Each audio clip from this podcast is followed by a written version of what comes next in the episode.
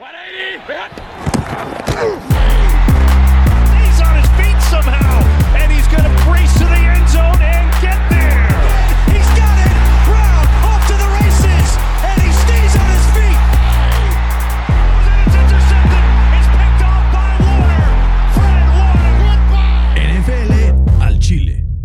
¿Qué tal amigos? Bienvenidos NFL al Chile, episodio número 21. 21 vamos a tener un programa increíble, vamos a hacer todo el preview de la semana número 10. Vamos a tener información sobre algunos casos de COVID, 50 casos ya en las últimas tres semanas. La NFL está viendo a ver cómo le hace, pero pues ya tomando algunas eh, decisiones que impactarán cómo se ven los playoffs de esta liga. Fer, muy buenas tardes, ¿cómo estás? Hola, Berna, muy bien. ¿Y tú? Los Ravens, sobre todo, ¿no? Que otra vez tuvieron ahí problemas con el COVID. Entonces, a ver, a ver cómo se soluciona esto. Así es, en la última semana los equipos que más problema han tenido los Ravens, como vimos hoy dieron positivo un jugador más. Michael Harman de los Chiefs está puesto en la lista de COVID. Gracias a Dios para el equipo de Andy Reid. Están en un bye bye, esta semana, sí. entonces no pasa nada. Lo mismo que pasó con Filadelfia la semana pasada y con, los Browns, ¿no? También eh, vemos la semana pasada el equipo de los Steelers se vieron afectados con Vance McDonald. Toda esta semana Big Ben no podrá, por lo tanto, Practicar. acercarse a las instalaciones. El problema aquí es que, pues no solo no puede practicar, sino que no puede tener terapia de rehabilitación en las rodillas después de esa lesión que tuvo frente a Dallas. Pero creo que estará listo, ¿no? Big Ben para enfrentar a Cincinnati este fin de semana. La noticia del día de hoy, ya hay artista para el show de medio tiempo del Super Bowl y es The Weeknd. Fer, ¿te gusta la decisión? Sí, o me gusta, me gusta, me gusta. Ahí está mi bold prediction del día de hoy. A ver. Como sabemos, The Weeknd acaba de sacar un, Sí, con un- J Balvin. con Maluma. Ah, Maluma, La de sí. Hawái. Perdón, sí. A la mitad del show, No soy muy regatonero. Maluma va a hacer su aparición seguramente como Seguro. vimos el año pasado Sí. con Bad Bunny y J Balvin para eh, iluminar las eh, pues el estadio floridiano del Raymond James Stadium. Fer, además una noticia que sacudió eh, la liga. Los Texans corren a su VP de Comunicaciones y Relaciones Públicas, Amy Palchich, que es, o sea, reconocida en toda la liga por ser una de las mejores en su trabajo. Dicen que fue por un eh, no cultural fit. ¿no? Exacto, que no no encargaba con la cultura. Dicen los rumores que es porque apoyaba a Joe Biden y a Kamala Harris y que esto no le pareció al dueño eh, McNair. Fer, esta franquicia Sí, tienen, no como, una, güey. tienen como un librito ahí que dice el título, cómo hacer todo mal. Lo están leyendo, ¿no? Literal van hoja por hoja, no hay cosa que les salga bien y pues a ver qué pasa con este equipo que desde que se murió el dueño eh, McNair. Bob McNair y ahora se quedó su hijo, la verdad es que no dan una. No dan una, ¿no? Ni siquiera teniendo uno de los mejores corebacks de la liga, que este año, pues no ha tenido el mismo año que el año pasado, pero ha tenido un, o sea, un buen año. Es lo único que hace que valga la pena ver a los Texans. Eh, está complicado, ¿no? Vimos tweets de gente como Adam Schefter, Matt Todos, Miller, sí. JJ Watt, o sea, gente saliendo a decir, ¿qué fregado está pasando? Esta persona se ganó el premio no sé qué por ser eh, la mejor en, en este rubro. supuesto. La gente está ofendida, ofendida por esto. Vamos a ver qué pasa con eh, los Texans, ¿no? Que digo, a mí me da mucho gusto, ¿no? Mi división cada vez está más leve con entre los Jaguars y para ver si a los Jaguars no les cae ahí un QB elite esta temporada. Fer, una novedad para esta semana es que tenemos un horario diferente el fin de semana para los partidos. En lugar de tener un, eh, pues un chunk grande en la mañana y otro más pequeño en la tarde, se dividen mucho mejor los juegos. Cinco y 5 seis. y 6 por el Masters, ¿no? De Sí. Augusta que se tendrá la última ronda. Y entonces por conflictos de televisión hacen este cambio. Pero Fer, estoy muy enojado con la NFL porque nos puso los partidos malos en la mañana, los Sí, partidos sí. buenos en la tarde. Vamos a estar todos muy picados viendo el Águilas de Filadelfia contra Giants de Nueva York a las 12 y después vamos a estar viscos viendo tres o cuatro pantallas a las 3. Fer, dentro de este esquema 5-6, ¿te gusta más o menos que el anterior? Me gusta menos. O sea, yo estoy acostumbrado. Bueno, desde siempre, desde chiquito, pues estoy acostumbrado a ver siete, ocho partidos a las 12 y como que te da como esa motivación los domingos para levantarte, ¿no? Ver los partidos, lo que sea. Eh, pero pues a ver, ¿no? O sea, es una experiencia nueva, a ver si, si funciona o no funciona. Fíjate que a mí me gusta mucho este, esta idea del, del cambio. No es si la ejecución en cuanto a qué partidos pusieron en la mañana, qué partidos pusieron en la tarde, pero sí el hecho de tener menos partidos en la mañana. A ver, ¿te acuerdas hace como tres semanas, que fue el de Tampa Bay contra Green Bay. Fueron, o sea, fueron tres partidos que desde el segundo cuarto ya estaban definidos. Ese slate, slate de las tres fue miserable. Entonces creo que esto puede hacer que hayan mejores partidos y poder estar pues mucho más picados, ¿no? Fer, vamos a empezar con el preview de la semana 10, no sin antes agradecerles por todos sus comentarios sobre el que prefieres. Veo que les encantó, entonces vamos a seguir haciéndolo en el programa de análisis post, o sea, en, el otro. En este vamos a hacer eh, QAs, ya subimos la pregunta en la mañana a nuestras redes sociales, entonces vamos a ir alternando entre estas dos dinámicas distintas para poder participar con ustedes. Fer, primer partido es hoy y son los Colts de Indianapolis visitando a los Titans. ¿Estás nervioso? Eh, cabrón. o sea, güey, si, si perdemos este partido, la división se nos escapa, literal, y dependemos no, del queda otro. no, eh, claro, pero es importantísimo. Si ganamos este, la verdad es súper, súper importante. La línea abrió en 1.5 para los Colts, ya está en Pick'em. Pero el matchup de este partido es la línea defensiva de los Colts contra Derrick Henry. Fer, ¿quién se lleva este duelo? Yo me voy a inclinar por, por tus potros. Sí. Eh, como dices, la, defensiva de, los Colts es la número dos contra la carrera. Eh, ya no sabemos la formulita. Si Henry no cruza las 100 yardas, lo más probable es que pierdan. Entonces me voy por, por eh, los Colts y, el buen Maniac ahí haciendo de las suyas. deteniendo Justo a Henry. en la mañana estaba viendo el, el Good Morning Football y decían Maniac contra The King. Y dicen, bueno, pues a un rey le tienes que tener respeto, pero a un maníaco te alejas de él y aguas, güey. Entonces, yo también gustó, ¿Y cuál es el resultado que le pones al partido? Eh, va a ser un partido cerrado, la verdad. Eh, tengo, tengo a los Colts ganando 23-20. Uy, muy cerca mi resultado. Yo también tengo a los Colts. Eh, yo, a ver, spoiler alert, todos los partidos de temporada le voy a poner los Colts. en los que realmente creo que van a ganar y en los que no creo que van a ganar también. De los que esta temporada creo que no van a ganar, fueron Baltimore, va a ser Green Bay y va a ser Steelers. Pero de todos modos cuenten con que le voy a poner Colts, entonces se chingaron todos. Eh, Fer Jack Doyle se pierde el partido con un concussion en un contacto casco a casco al final del segundo cuarto contra los Ravens, que los oficiales se pasaron por los huevos y dijeron que era fourth down y los Colts acabaron metiendo solo un gol de campo y ahí se descontroló el partido. No voy a alegar a los árbitros, pero concussion y se va a perder el partido. Pero no soy rencoroso. Jack Cero rencor, cero rencor. Pinches Ravens. Eh, Fer, Mo Cox está cuestionable. Si no juega, quedarían como Titans solo Trey, Burton y no a Ty Guy, este jugador que acaban de firmar el Practice Squad de Filadelfia. Em, Fer, creo que va a ser un bounce back week para los Colts. Los Titans la semana pasada se vieron súper mal, súper, súper mal. Y de no ser porque la ofensiva de Chicago no mete ni, touchdown, ni, pero ni de milagro. Entonces hubieran perdido este partido. Con que Philip Rivers cuide el balón y no haga más de tres turnovers. Era lo que te iba a decir. O sea, ¿qué es lo que no hacen los Titans? No presionan al coreback. Entonces, si Rivers puede tener tiempo, yo creo que no va a forzar la bola y, se va a aprovechar de esta defensa que la verdad es, deja bastante que desear. Y por eso voy con, los Colts. Y al final Rivers es un coreback inteligente dentro de lo que cabe. A veces eh. forza, intercepciones, pero por lo menos eh, se deshace del balón rápido. De hecho, es el coreback menos presionado y menos saqueado de toda la liga, con solo siete capturas de coreback. Los Colts este año, la línea ofensiva. El año pasado era mucho más un eh, running go line. Este año es mucho más un pass protecting go line. Es como la sexta o séptima en abrir huecos para la carrera. El que nuestros corredores no la hayan aprovechado es otra cosa, pero es la número uno en contra del pass rush. y, y, no es que haya enfrentado eh, rivales. Eh, eh, pinches, ¿no? O sea, porque se enfrentó ya a Cleveland con Miles Garrett y sin eh, Anthony Castanzo, y se enfrentó ya también a los Bears de Khalil Mack y se enfrentó a Baltimore. Entonces, la verdad, eh, hay que ver eso. Yo tengo a los Colts ganando 24-21, un punto desfasado de ti. Una historia importante a seguir, el hermano de Corey Davis falleció el día de ayer por cáncer, pero de todas maneras Corey Davis va a jugar este partido. Probablemente tenga un partido de homenaje como lo que vimos con Josh Allen la semana pasada después de que murió su abuela y se vacunó a los Seattle Seahawks. Indianapolis 24, Tennessee 21. Fer, este partido eh, que vamos a analizar ahora es una locura. Buffalo visita a Arizona. Dos equipos con poderíos ofensivos brutales.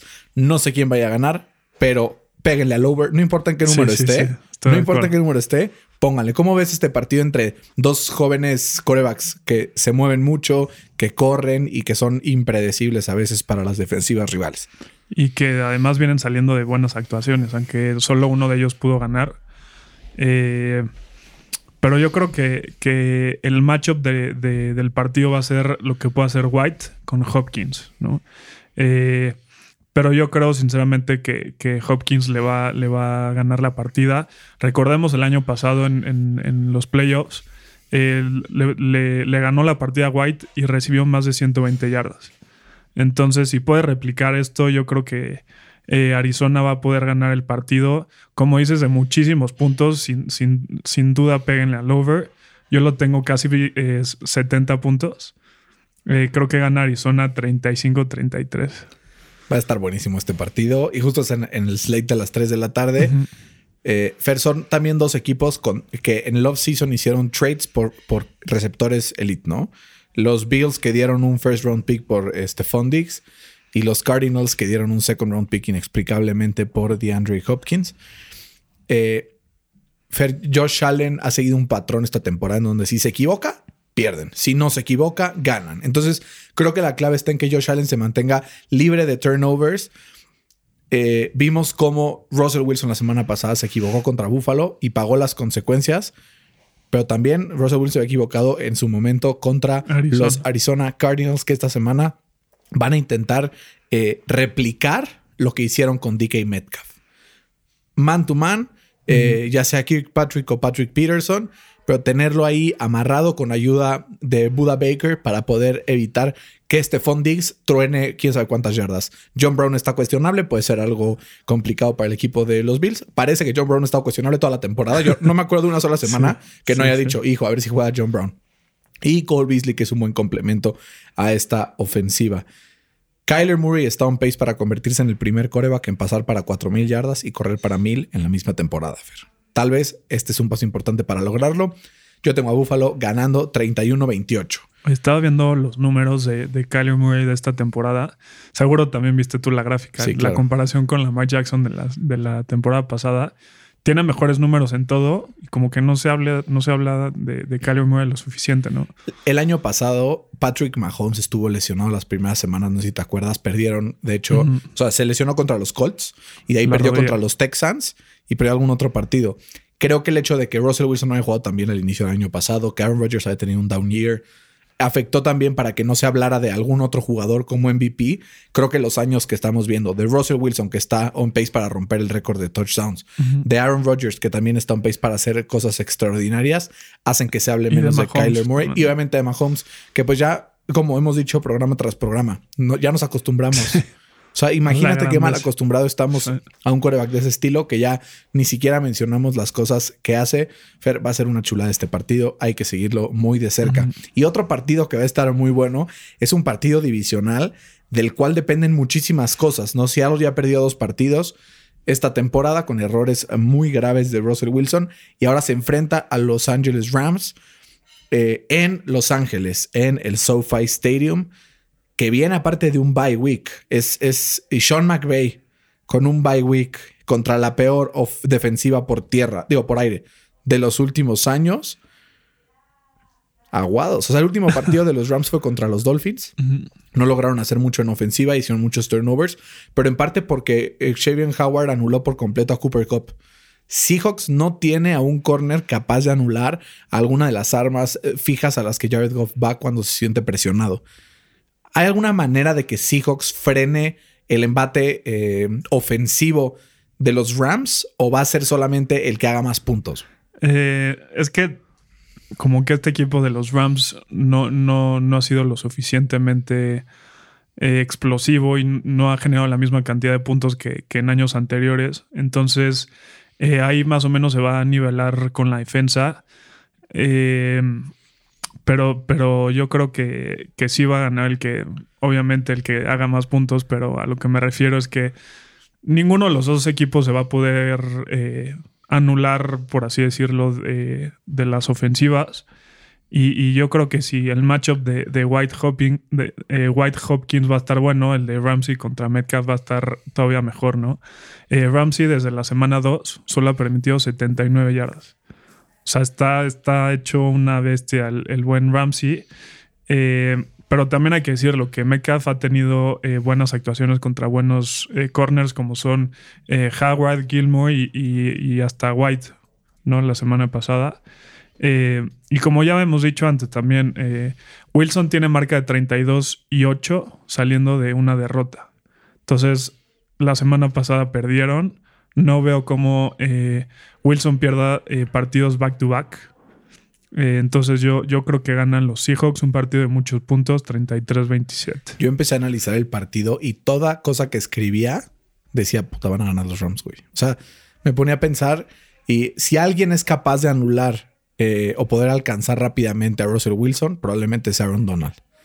Si alguien es capaz de anular a DK Metcalf, probablemente sea Jalen Ramsey.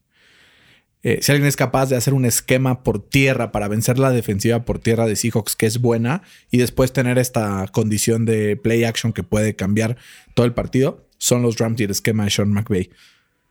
Pero hay algo que me dice que van a ganar los Seahawks. No sé si es por esta fe ciega en, en Russell Wilson. Fer, la defensa de los Rams.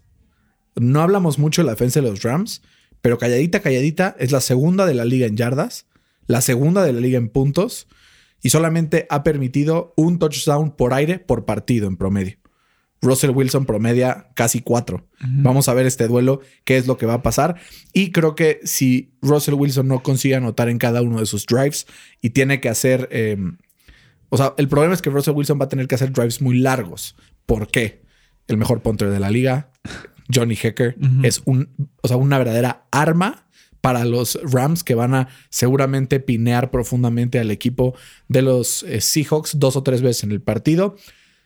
Yo tengo a los Seahawks ganando apenas 30-28, pero hijo, les van a ganar los Rams y me voy a morir del coraje, vas a ver, porque son También partidos. no hay que olvidar que Chris Carson y, y Hyde tienen chance de regresar esta semana. Sí, justo Entonces, hoy, dijo Pete. Carroll que tiene más chance todavía Carson que Hyde, Sí. pero con que uno de los dos regrese ya vamos a ver algo más interesante que solo un DJ Dallas, ¿no? Sí, sí. Fer, Minnesota, Chicago, low key es un partido. A ver, si yo te hubiera dicho al principio de la temporada que un equipo que iba 3-5 iba a ser favorito por 2.5 puntos contra un equipo que iba 5-4 de visita, ¿me la compras? Sí, por supuesto cabrón. que no. Chicago, Fer, es una absoluta mentira. Tienen, o sea, un- una gran defensiva, la verdad, en- o sea, en, en todos los stats son top 6, menos en rushing yards. En todo lo demás son top 6. ¿Qué hace bien Minnesota? Corre la bola. Correr la bola. El matchup está hecho para que puedan explotar Minnesota los defectos de Chicago. Pero en un partido que yo creo va a ser eh, low scoring, tengo a Minnesota ganando 21-20 contra Chicago en Chicago y acercándose a Chicago en la división. A Chicago se le está yendo ese playoff spot. O sea, cuando iban 5 y 1 ya lo veíamos ahí adentro y cada semana que pasa los vemos alejándose más. ¿Tú crees que Minnesota gana o que Chicago puede ¿Contra quién jugó Chicago la semana pasada? contra los Titanes de Los Tennessee? Titanes. ¿Y, y qué, qué pudieron hacerle a, a los Titanes? Nada. Pararon la carrera, güey. Pero ya, ¿Ok? fue lo único que hicieron. ¿Y ¿Qué es lo importante de, de, de- O sea, qué tienes que hacer para ganarle a Minnesota? Para la carrera. Exacto. Entonces, o sea, Dalvin Cook en los últimos dos partidos combinados lleva 370 yardas y 7 touchdowns. o sea, es una mentada madre. Los últimos cuatro partidos Do- lleva 170 yardas en Sí. promedio. Ok, exacto. Una locura. Entonces, yo creo que Chicago va a poder eh, parar o limitar a, a Cook. Estos números no son sostenibles, la verdad. Eh, yo creo que Fouls va a tener uno de esos partidos. Ya sabes que cada cinco semanas tiene un buen partido. Creo que se va a poder aprovechar de esta defensa de Minnesota y por eso le doy la victoria a Chicago 24-20. Puede ser igual eh, el hecho de que lleve tres partidos seguidos Chicago tiene que despertar, si no, el trabajo de Matt Nagy va a estar ya en riesgo, ¿no? Como que ya empieza a sentir pe- piecitos Pasos. Entre haber hecho el, el trade por Nick Foles, haber ga- o sea, absorbido el cap hit y además dado un pick cuando pudieran haber otros corebacks disponibles en el mercado. Dios hablaba mucho de Cam Newton, pero ya vimos que tampoco es que haya servido tanto, ¿no? Así que digas, puta. Nada más que la diferencia es que uno gana 30 y- o 29 millones más que el otro, ¿no? Claro, totalmente. El otro simplemente Sí. gana un milloncito. Fer, Tampa Bay. Visita Carolina es favorito por 5.5 puntos. Ujú. ¿Bounce back para Brady o se hunde en el vacío? No, fácil es un, un bounce back. Eh, los humillaron gato, ¿no? Entonces, Gato. ¿qué es lo que tiene Tom Brady? Orgullo, ¿estamos de acuerdo? Entonces, eh, yo no veo cómo Tom Brady va a perder este partido. Eh, la verdad, pobre Carolina, porque además se volvió a lesionar Christian McCaffrey. Eh, y yo creo que sí les va a llover gatiño, como dirían por ahí. Eh, la defensa de Carolina tiene un, pressure rate de tan solo 28.1% eh, por ciento de los dropbacks del, del quarterback rival. Entonces sabemos que, que si no le puedes llegar a Brady, pues te va a deshacer. Eh, yo creo que sí, Tampa tiene un bounce back game y, lo gana fácil, 34-23. Fer, va a estar, yo creo que va a estar mejor de lo que parece este partido. La defensiva de Carolina ha agregado piezas importantes en los últimos años. Entre Brian Burns, eh, Derek Brown y Jeremy Sheen, han- hemos visto eh, un equipo muy sólido en defensiva en general esta temporada. Y que en esto es, es bastante curioso. Eh, Carolina promedia 3.06 minutos por drive que tiene la bola. Es el número uno en la NFL. O sea, es el equipo que cada drive es más largo en toda la NFL, pero es el número 30 en defensivo también. ¿Esto qué significa? Los partidos de Carolina generan drives muy largos en donde las defensivas suelen cansarse. Genera puntos, pero a la vez, al ser eh, drives tan largos, pues obviamente limita el número de puntos metidos, ¿no? ¿Qué va, va a tener que pasar? Los dos equipos van a tener que hacer drives largos, sostenidos, sin bombazos, poco a poco. ¿Quién creo que se va a equivocar menos? ¿Teddy Bridgewater o Tom Brady? Está claro, Tom Brady. Se va a equivocar menos, ¿no? Ah, No se va a equivocar. No, no, no. Sí he hecho dije, ¿quién mierda, se pero tampoco. más? tanto. Y yo sí, ya no, no, iba- no, menos, menos. Te iba a crucificar. No, no, ahí. no. Ah, Quería poner Carolina. ok. Sin CIMAC no me atrevo. Sí. La verdad, Mike Davis es un buen sustituto a CIMAC, pero no es CIMAC. Es bueno duda. para el fantasy. ¿no? Eh, sí, sí, bueno para el fantasy, pero, pero hasta ahí. O sea, no, no creo que sea un game changer tan importante como lo puede ser McCaffrey. Tampa gana 24-18. Creo que va a ser un partido relativamente cerrado. Pero al final creo que la experiencia de Tom Brady va a pesar más. Y es un partido importantísimo para Tampa Bay. Si no ganan este partido los Bucks, se les va la división. Porque así que digas qué difícil está el partido de los Saints contra CJ Beathard y los 49ers, pues no va. Entonces, vamos a ver qué, qué- de qué lado más la iguana, pero creo que Tom Brady va a liderar a su equipo una vez más a la victoria. Lo vimos ya cuando perdió esta temporada, ¿no? Perdió semana uno contra los Saints, siguiente semana, pum, se enchufaron y con todo. Perdieron contra Chicago, pum, y se atoraron a Green Bay Packers y Aaron Rodgers con una cachihuamisa que ya me escribieron como, oye, buena esa de cachihuamisa para no decir La, la otra palabra. Pero sí, Tampa se lleva el partido. Fer, uno de los partidos, en- si ves las marcas de los dos equipos, dices, puta, qué flojera este partido. Pero que hay mucho en juego. Es la visita de los Eagles de Filadelfia a los Giants en Nueva York. Fer, si, si los Giants ganan, se ponen a medio juego de Philly para la división. Pero si pierden, se ponen a 2.5. Pierden oficialmente el, el, el, el tiebreak con ellos y ya se ponen, pues prácticamente se despiden de, de llegar a playoffs en una división en la que cualquiera podría ganar. Pero Menos Dallas. menos Dallas. Pero Sí. Filadelfia viene saliendo de un bye. Eh, semana larga y normalmente los equipos saliendo de bye son mucho más eficientes, tienen un plan de juego mucho más completo y sobre todo están descansados, ¿no? Vuelve Miles Sanders probablemente, vuelve Alshon Jeffrey contra todo pronóstico probablemente y Lane Johnson. Hay manera de que los Giants le arranquen este partido a Filadelfia. Estuvieron a punto de ganarles en el primer partido de la temporada, pero no lo sacaron. ¿Quién se lo lleva? Fer? A ver, ahí te va la pregunta del millón. Amo tus preguntas. este. ¿Qué coreback va, va a tener menos pérdidas de balón? O sea, ya es pregunta seria. Carson Wentz. Yo también creo que, que es Carson Wentz y por eso van a, van a ganar el partido. Eh, es muy más, más importante que el bye week. Yo creo que es más importante el regreso de, de sus lesionados. Eh, ya va a poder contar con Rigor, con, con, con Jeffrey y con. Eh, ay, ¿cómo se llama el, el de segundo año? Se me olvidó. Fulgham. Travis Y- Fulgham. Ajá. Entonces, eh, creo que eso va a hacerle la diferencia a Wentz para que no force la bola eh, todo el tiempo. Y, y yo creo que va a ganar Philly 24-17.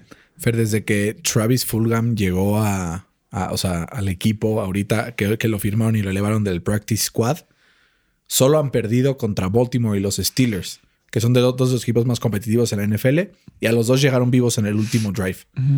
Creo que Carson Wentz está a punto de revivirse, o sea, literal así.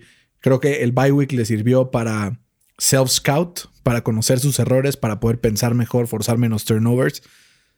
El, el- el bueno de Carson Wentz es muy bueno. El malo es muy malo. Pero si Carson Wentz está fino, puede sacar pases que yo creo que tres o cuatro quarterbacks Sí. en la liga pueden. Creo que Carson Wentz tiene un bounce back eh, en esta segunda mitad del año y ganan este partido para ponerse finalmente con punto 500 de récord en esta temporada. 27-20 tengo ganando Filadelfia. Otro partido interesante, Fer, tenemos a los Chargers. Visitan a Miami. Es el equivalente eh, a que si en el 98 se hubieran enfrentado Peyton Manning y, y Ryan Leaf, ¿no? Esos, o sea, el- los Sí. quarterbacks que estaban ahí, oye, a quién agarro, a quién no. Porque Miami pudo haber agarrado perfectamente a Justin Herbert y justamente es este fin de semana cuando se enfrentan. Vimos a Tua en su primer partido siendo correteado por Aaron Donald sufrir. no hizo nada. sí, no sí. hizo nada, güey. Segundo partido, tuvo tiempo, cambió por completo. Ahora enfrentan una línea defensiva que va a meter presión en Joey Bosa, que probablemente Ya sí vaya a jugar, y Melvin Ingram. Fer, ¿crees que Tua salga vivo de este enfrentamiento o Pelation? O sea, va a salir vivo, pero no va a ganar, güey. O sea, Este, claro que va a salir vivo, güey. Así no es como que el jugador muere en el campo. eh, no, yo me voy por, por eh, los Chargers por, porque confío más en, en Herbert. O sea, es, es el segundo coreback eh, solo detrás de Wilson en pases de touchdown de más de 20 yardas. Eh, entonces, eh, esta defensiva de Miami creo que está un poquitín sobrevalorada y, poco a poco los equipos se están dando cuenta de eso. Sufre muchísimo la defensa de Miami para, para detener a los receptores que están fuera de los números. Entonces, por ahí creo que Williams va a poder tener un gran partido. Y, y por fin, ¿no? Por fin van a poder ganar los Chargers 27-23. Güey, es el número eh, uno en tiros contra la presión Justin Herbert de toda la NFL. Siendo un novato, eso es espectacular. ¿verdad? Normalmente los novatos se presionan, cometen errores, sienten piecitos. Justin Herbert le vale. A ver, mide como 6 metros. Entonces es fácil para él quedarse Claro. en la bolsa y aguantar el impacto. Eh, vamos a ver qué pasa. Pero Fer, yo creo que al final los Chargers son los Chargers. Y este año, aunque ya encontraron a, a su jugador para el futuro, creo que es eso, el jugador para el futuro. Creo que al tener tantas lesiones esta temporada, los Chargers han tomado muchos hits eh, emocionales, les ha costado mucho trabajo sacar partidos. Creo que Miami eh, amarra su quinta victoria al hilo para ponerse 6-3 de churro, así al final, porque así va a ser. Van a los Chargers y al final Miami gana 30-28. Es que tiene mucho talento eh, los Chargers para ir eh, con una racha de seis este, derrotas seguidas, ¿no? Y güey, todas iba ganando. Entonces, O sea, todas iba ganando en Entonces, algún punto del partido. ya, o sea, yo más o menos no es que sea un matemático, pero por probabilidades, pues ya cada vez es, es menos, ¿no? Sí, eventualmente va a ganar, güey. No, o sea, DVD, espero. Eh, vamos a ver qué pasa. Fer, este va a ser un partido muy bueno también. Lástima que tenemos ese, el de los Rams y el de los eh, Arizona Cardinals contra el de los mis. Steelers, que no. no- Bueno, ese hay que ningunearlo un poquito, Fer, ni modo. Fer, Houston visita a Cleveland. Cleveland tiene un regreso muy esperado en su roster. Nick Chubb. Y no estoy hablando de Nick Chubb. ¿No? Estoy hablando de Wyatt Teller, el guard número uno para PFF esta temporada. Con él, eh, los eh, Cleveland Browns promedian más de 5 yardas por acarreo. Sin él, 2.3. Imagínate qué gran diferencia ha sido la ausencia de este jugador esta temporada.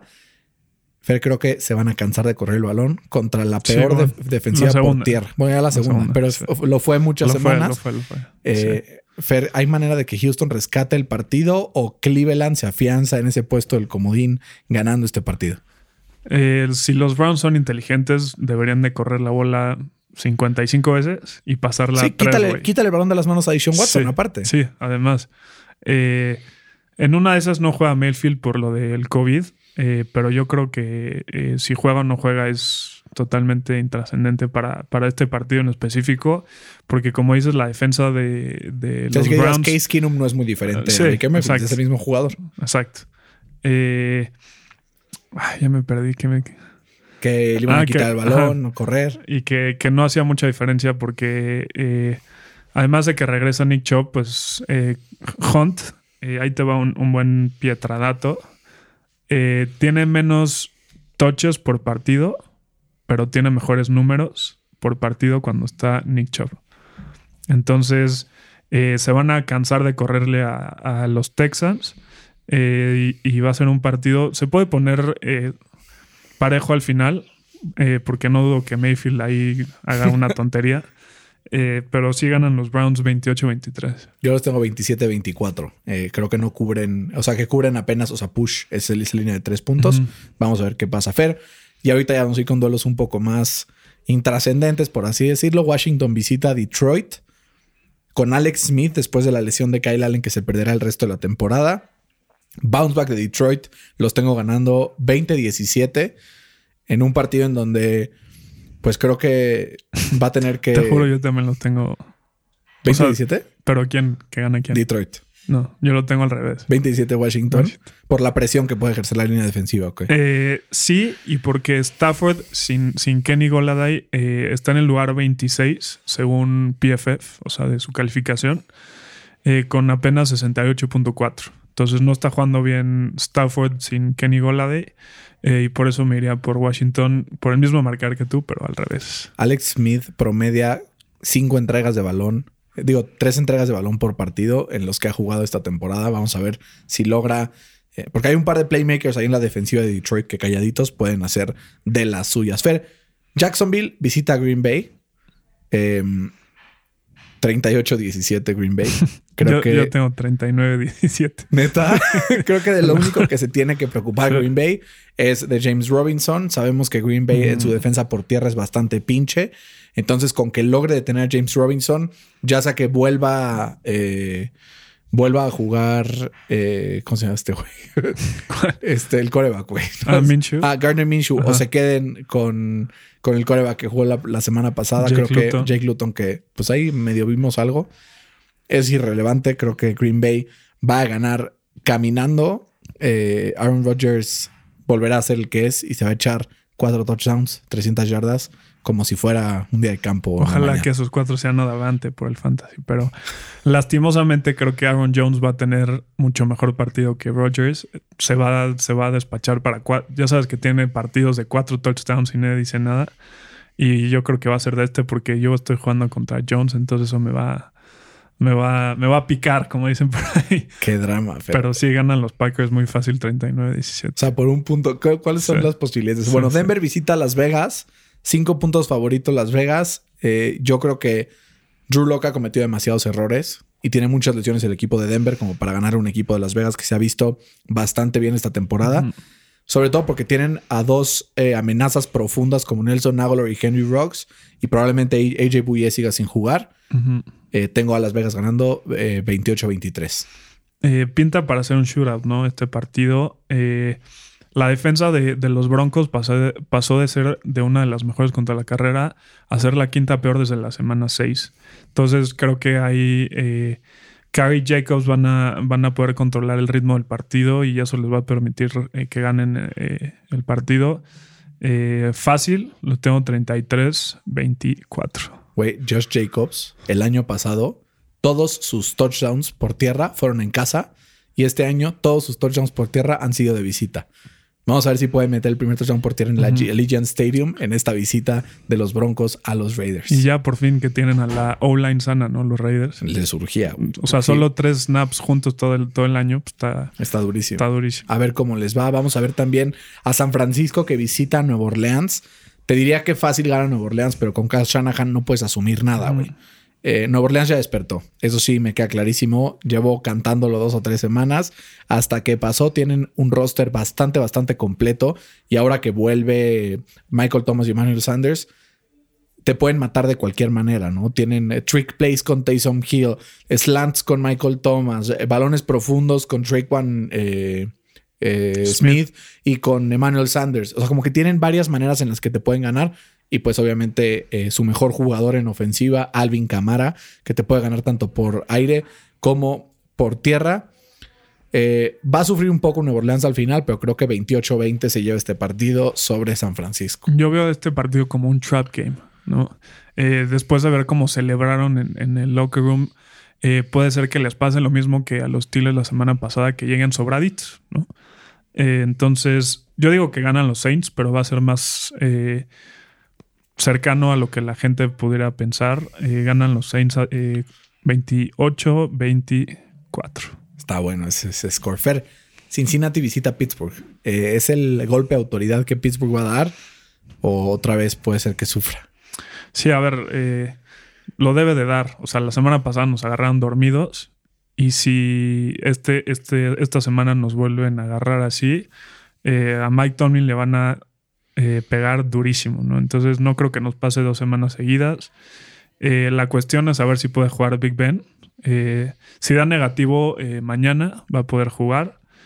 Y, yo creo que los Steelers no van a tener mayor problema para ganar esta semana. Los Bengals tienen la línea ofensiva número 27 según PFF.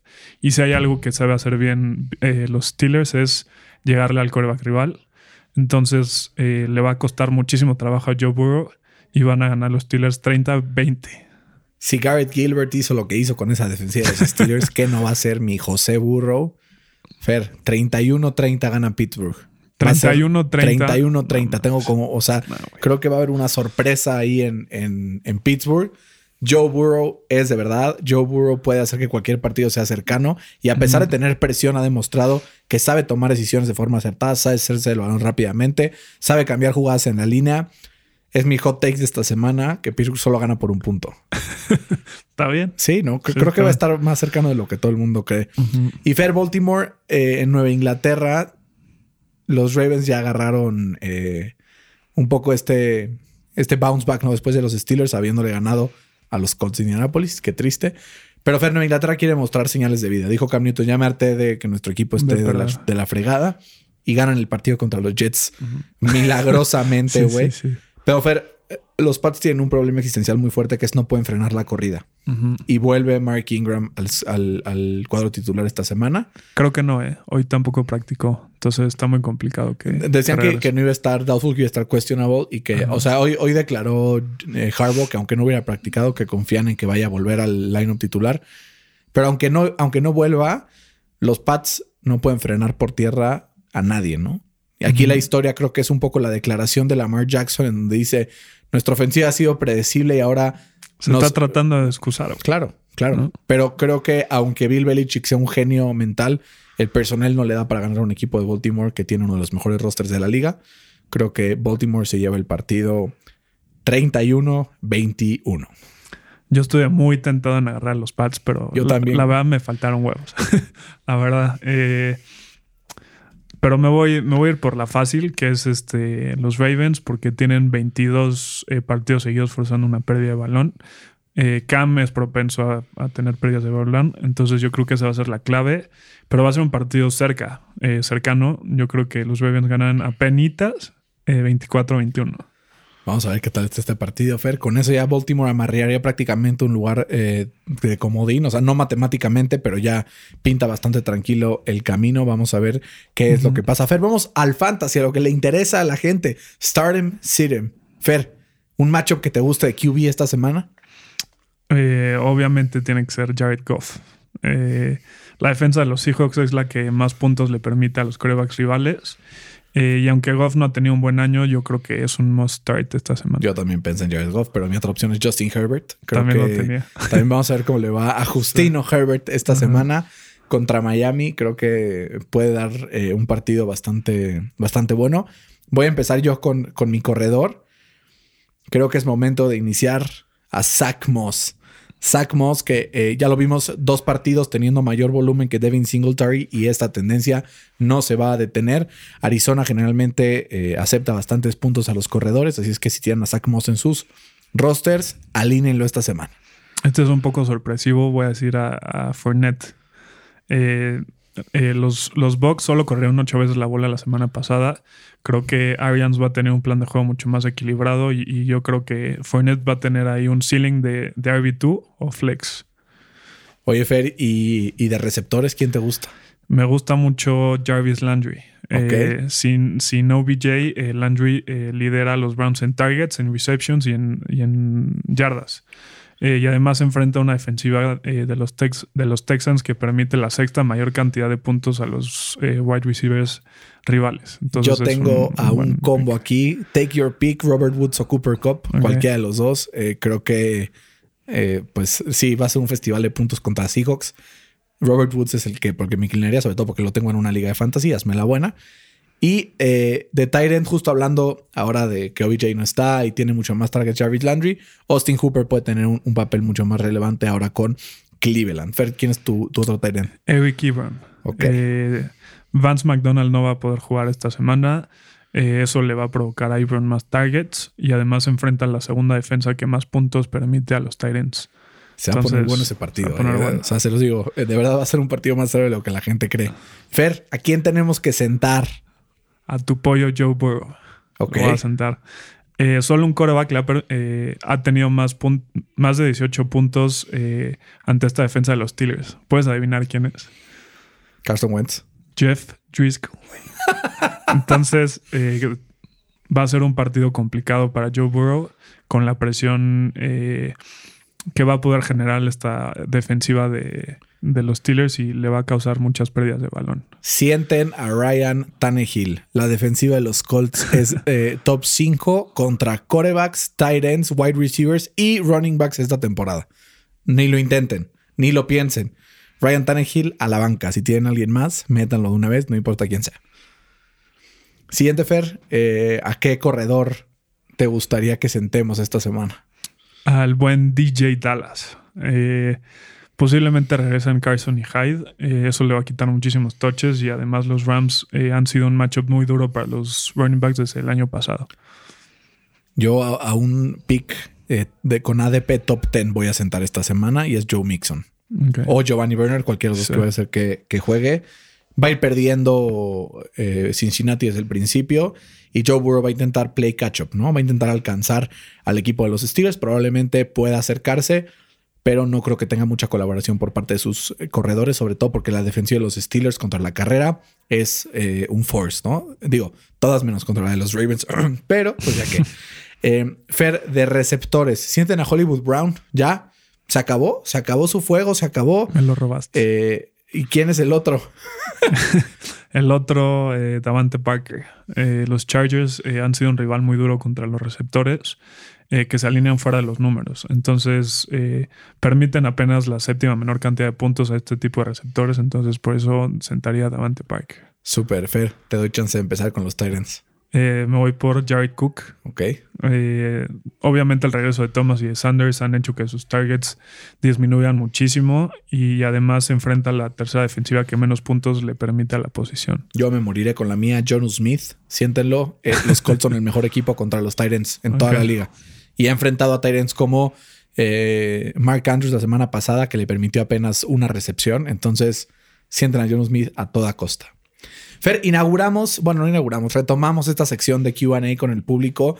Recibimos muchísimas preguntas, estamos muy agradecidos con ustedes. Vamos a contestar algunas. Fer, Marcelo nos pregunta: Seattle, buscar un defensive coordinator nuevo o intentar arreglarlo con el que ya tiene. Yo lo intenté arreglar con el que ya tienen, eh, pero es que les falta jugadores. Sí, O sea, es un tema más de personal. Yo también creo eso. Totalmente. O sea, y aparte han tenido lesiones, han tenido eh, ausencias importantes y esto creo que hace que se limite mucho. Yo también, Marcelo, creo que, que no busquen, que intenten mejor fortalecer su personal Exacto. más que intentar inventar el hilo negro. Jerry pregunta: Sam Darnold, Indianapolis, ¿qué, qué puede haber ahí? Eh, un coqueteo muy coqueta, ¿no? O sea, ¿cre- ¿crees que, ¿crees que el arme? O sea, si, si Sí. hacen straight, sí sería productivo. Sí, sí, fácil. O sea, si está en un equipo eh, o en una franquicia funcional, yo creo que Sam Darnold puede ser, no sé si top 10, pero top 15 de la NFL. Y con eso, ¿no? Con el rostro que tienen los Colts, con ser Sí. top 32, ya alarmas. Sí, lo, lo malo es que. Philip Rivers es como el 34. Sí, sí. Eh, Dingo Needs Bass, así se llama en Instagram, nos, nos platica. eh, ¿Tienen potencial los Giants para la próxima temporada? si se quedan con Daniel Jones, su ceiling eh, va a ser mucho menor. Así agarran a un Justin Fields. Pero, güey, no, yo o sea, pienso. Joe Judge ha llegado a transformar esta franquicia. Se ve que, o sea, su defensa es como tough, ¿no? Como que va siempre al balón. La todos cultura corren. cambió, ¿no? Cañón. El, el Blake Martínez, no sé cómo lo dejaron ir. Y no olvidemos, no olvidemos que Saquon Barkley Va a regresar. va a regresar. Entonces ahí también puede haber potencial, sobre todo porque tiene algunas piezas importantes ya eh, para el futuro. Diego Luna, que no creo que sea el mismo Diego Luna, que y sí, sí, saludos, Diego Luna. ¿Quién es el equipo mentira de la temporada? Chicago. Mm, sí. Y los sí, puede, ser Steelers, no, que, puede ser que Chicago, sí. Emiliano pregunta: ¿Cómo reestructurar estos broncos de cara al futuro? Pues depende si confían o no confían en, en Drew Lock, ¿no? ¿Tú confías en Drew Lock? No, no, yo no O sea, confiaría. tú draftearías un coreback Un en primera ronda no, el próximo sí. Yo me quedaría con Drew Lock, intentaría agarrar eh, armas para Drew Lock y sobre todo también para fortalecer la defensiva. Pues armas tiene. el año que entra vuelve Von Miller y vuelve Cortland Sutton. Entonces puede que sea un equipo que evolucione. Yo fortalecería las líneas tanto ofensivas como defensivas y la secundaria. Creo que es lo que le falta a los Broncos. José Roberto pregunta, y esta hay dos preguntas porque Miguel también nos preguntó algo parecido. Pregunta, si Dallas queda top 5 en el draft, ¿qué haces con Dak? Y Miguel pregunta, ¿qué hacer si eres los Boys con el draft y el free agency de cara al próximo torneo? Yo no, o sea, Dak, estamos de acuerdo que va a querer más de 40 millones. Entonces, yo la verdad no me sentaría, sentiría cómodo pagándole 40 millones a Dak, sabiendo que ya le pagaste más de 90 millones a Zeke y más de 100 millones a, a Cooper. Entonces, yo me iría por un, un coreback novato que te va a salir mucho más barato y además eh, vas a poder. eh, no sé si, si van a firmar o no van a firmar a Dak y hasta lo podrías tradear y, Un tag and trade, ¿no? Ajá. Entonces podrías eh, acumular picks, que eso les funcione para eh, rehacer su defensa que les urge. Yo creo que si Dallas no firma a Dak, se van a ver como unos nacos y todo el mundo le va a tirar caca y la opinión pública de los Cowboys se va a, pues a ver si, si puede ser peor, se va a empeorar. Eh, yo creo que por presión social, literal, van a ofrecerle a Dak un contrato de un año, 30 millones, a ver qué pasa, un, un, No este, make it or break it. Vamos a ver qué pasa. Y la última pregunta, Fer, Javier nos pregunta, ¿hasta dónde van a llegar los Dolphins este año? Mm, yo creo que al, al wildcard. One and done, ¿no? Ajá. Sí, yo igual. One Le van a quitar su puesto a los Browns, yo creo. Puede ser, estoy de acuerdo. Fer, vamos con el draft. Vamos a hacer preguntas del draft.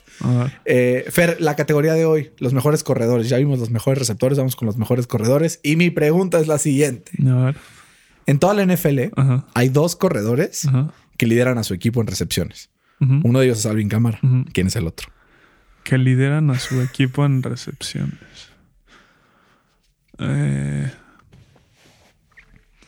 está tricky. Está tricky. Mm, voy a decir. Es que no, Cook no. Voy a decir. No sé, güey. Está muy duro. Está dura. Di, di uno. Eh, pues sí, me voy por Dalvin Cook. Dalvin Cook es una respuesta Incorrecto. incorrecta. Sí. Nahim Hines. No, no, bueno. Nahim Hines de los Colts eh, lidera a los Colts en recepciones sobre, a ver, entre las lesiones de T.Y. Hilton, Paris Campbell, Mo Ali Cox, o Es sea, que quien ve a los Colts, güey. todo el mundo va a los Colts. Hoy prime time, prime Hoy, time los hoy Colts. sí, hoy sí. Voy a empezar con el que hoy por hoy es el mejor running back y es Dalvin Cook. Eh. Lo hemos visto destruir defensas las últimas semanas y creo que desde la temporada pasada viene mostrando esto. Voy con Dalvin Cook. Hubiera escogido a Christian McCaffrey, pero su lesión me, me hizo decantarme por Dalvin Cook. Justo igual eh, pensé lo mismo con Camara. Como dices tú, eh, lidera a su equipo en recepciones y mira que tiene a Michael Thomas en su equipo. Ya sé que estuvo lesionado, pero igual es un, una hazaña que no muchos pueden eh, tener. Yo soy tu más grande hazaña. Entonces me iría por Camara. Muy buena, yo me voy con McCaffrey. Sí. Siguiente pick es un eh, dual threat, tanto por aire como por tierra, igual que Camara. Y cuando está sano es una locura. Derrick Henry es tu cuarto, Sí, seguramente. sí, sí. Es un tanquecito ahí y la verdad me, me gusta mucho como, o sea, su estilo como old school, ¿no? Que va al, al madrazo y le vale más. Pues güey, midiendo lo que mide y pesando lo que pesa como un alma de eso. Fer, mi sexto, digo, mi quinto corredor en este ranking es Josh Jacobs. Josh Jacobs que también ha demostrado robaste. Que está ahí, pone yardas sobre la mesa siempre y mete touchdowns para poder poner a su equipo en el siguiente nivel. Fer, ¿quién es el último jugador de este draft? Aaron Jones. Aaron Jones era mi sexto también. Sí. Muy bien. Aaron Jones, eh, el año pasado tuvo más de 20 touchdowns, entonces eh, también es un, un running back dual threat, como dicen por, por ahí. Entonces me voy por Aaron Jones. Yo tenía ya así un poquito más abajo a Todd Gurley, que está renaciendo. Sí. Nick Chubb, Ezekiel Elliott y Joe Mixon. ¿Hay algún otro que crees que merezca estar en esta lista? No. Son, yo creo, los 10 mejores. Sí. Muy bien, Fer. Pues vamos a ver cómo le va a los Colts. Eh, voy- vamos a intentar editar el podcast ahorita y subirlo de una vez para que la gente ya esté tranquila y lo tenga de una vez. Y si no, pues ya mañana escucharán Sí. cómo los Colts derrotaron a los Titans de Tennessee o cómo Bernardo hizo coraje, le pegó a la pared. eh, Destruyó su casa. si pierden los Colts, entren a mi Twitter, van a encontrar una mentada de madre y media. Si ganan, entren y van a encontrar mucha eh, celebración y alegría. Fer, suelta a los Steelers. Gracias igualmente a los Colts. Un placer, como siempre, compartir este espacio contigo. Igual. Escríbanos todos NFL al Chile en Twitter, en Instagram, en Facebook. Estamos ahí para ustedes. Cuídense mucho. Suerte a su equipo favorito y suerte en sus fantasies esta semana.